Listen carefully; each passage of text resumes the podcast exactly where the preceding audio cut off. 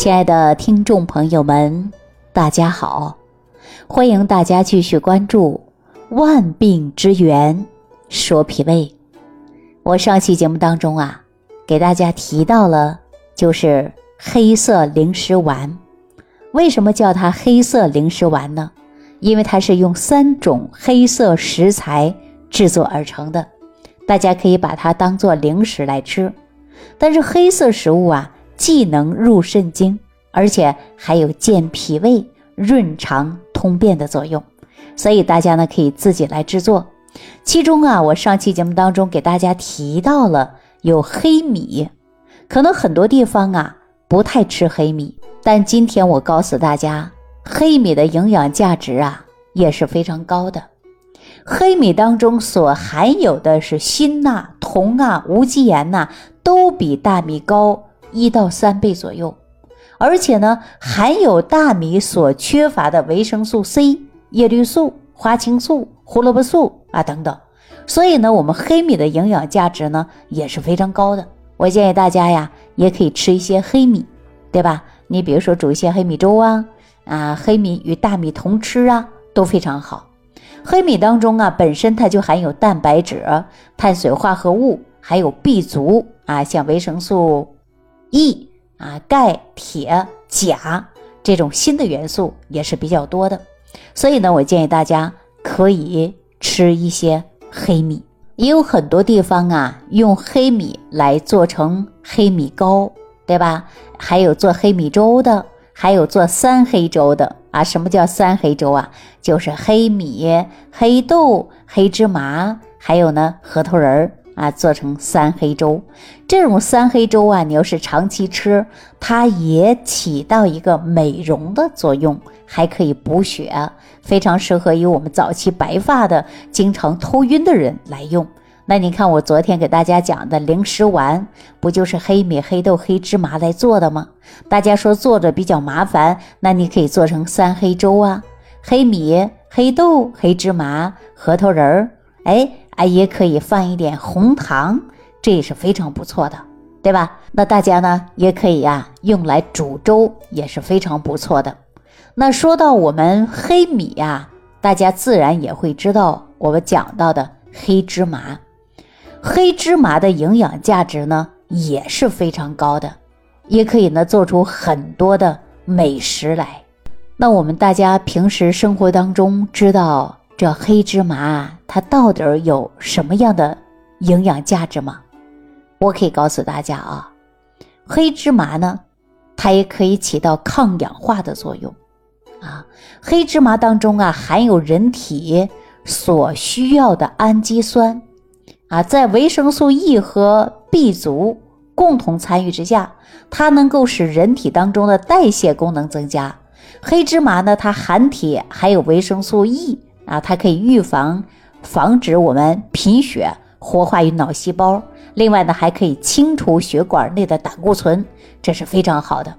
那黑芝麻呀，含有脂肪，大多数是不饱和脂肪酸，所以说呢，吃黑芝麻也可以起到延年益寿的作用。因为中医讲到啊，中医讲到呢，说黑色芝麻呢，它具有滋补的，就是肝肾，它能润五脏。益气的作用，所以呢还能添脑髓的作用。那大家说，那吃一些黑芝麻呀，对于我们肝肾精血不足导致的头晕呐、早期白发呀、脱发呀、腰膝酸软呐、四肢乏力等等啊，它就有很好的作用，并且呢，黑芝麻呀还有一个润肠的作用。哈，大家经常会是不是吃这样的食物对您来说很有帮助呢？所以呢，大家可以记住了啊，呃，芝麻呢，它是补肝肾、益精血、润肠燥。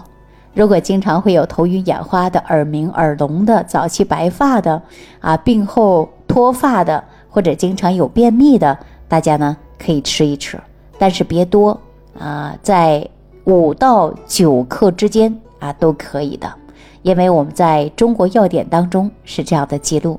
大家记住了吗？另外一款食材呀，就是黑豆了。大家对黑豆啊一点都不陌生。比如说，我经常啊给大家做指导，有阴虚盗汗的人，我就让他用黑豆加上麸小麦煮水，它就可以解决盗汗的。所以说，黑豆呢也是我经常给大家推荐的，也是经常让大家用的。因为黑豆呢，它有药用价值啊。我们大家都知道，说黑豆啊，它不仅仅是入肾经的，因为黑豆呢性平。它还可以呢归脾肾经，所以呢，我们说到这个黑灵石丸呐，它可以起到健脾胃的，其中就是因为黑豆它可以归脾经和肾经，呃，比如说有一些人呢经常会有水肿啊，我就让大家喝一些黑豆水，是吧？那我们说黑豆呢，它可以补血和安神的，又可以呀明目。所以呢，我建议大家经常会用一些黑豆。但我们经常会有胀气的人呢，就要少用，不要用多啊。大家记住了。如果呢，也可以把黑豆呢炒一下啊，可以放一点盐，没事儿啊，当零食吃也是非常好的。那黑豆啊，它也是属于谷类啊。那么我们说，对于年轻的女性来吃啊，它可以起到美容的功效。黑豆里边含有的维生素啊，包括 B 族啊，含量是非常高的。所以呢，我建议大家吃一些黑豆啊，因为它可以是纯天然的美容最佳品了，因为它起到抗氧化嘛。嗯，我们说黑豆当中的黑色，它就是含有的花青素，花青素呢，它就很好的抗氧化剂，所以它能清除人体当中的自由基，尤其是在胃的酸性环境下，它抗氧化的效果呢也是很好的，所以呢滋阴养颜美容，另外呢还能增加肠胃的蠕动，所以呢我建议大家呀可以来吃一些。但是呢，我要提醒大家，本身有消化不好的、容易有胀气的，那就要少吃，不能多吃啊。所以说吃多呀就不容易消化。我们经常说呀，大米饭好吃，你也不能吃多，对吧？吃多还会伤身啊，也就是伤食嘛。所以我们要少吃，再好的食物都不能多吃。就我提醒过所有的听众朋友，我说吃饭呐。